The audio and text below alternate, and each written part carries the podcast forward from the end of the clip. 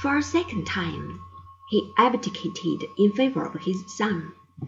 Just one hundred days after his escape from Elba, he was making for the coast. He intended to go to America.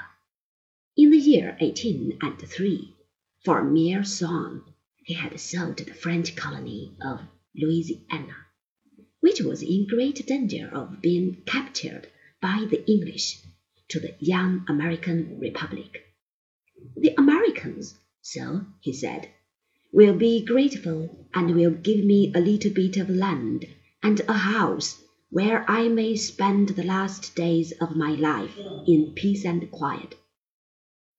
But the English fleet was watching all French harbors. Caught between the armies of the Allies and the ships of the British, Napoleon had no choice. The Prussians intended to shoot him. The English might be more generous. At Rochefort he waited in the hope that something might turn up. One month after Waterloo, he received orders from the new French government to leave French soil inside of twenty four hours. Always the tragedian.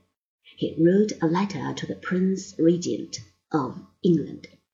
George IV, the king, was in an insane asylum, informing his Royal Highness of his intention to throw himself upon the mercy of his enemies, and, like Themistocles, to look for a welcome at the fireside of his foes.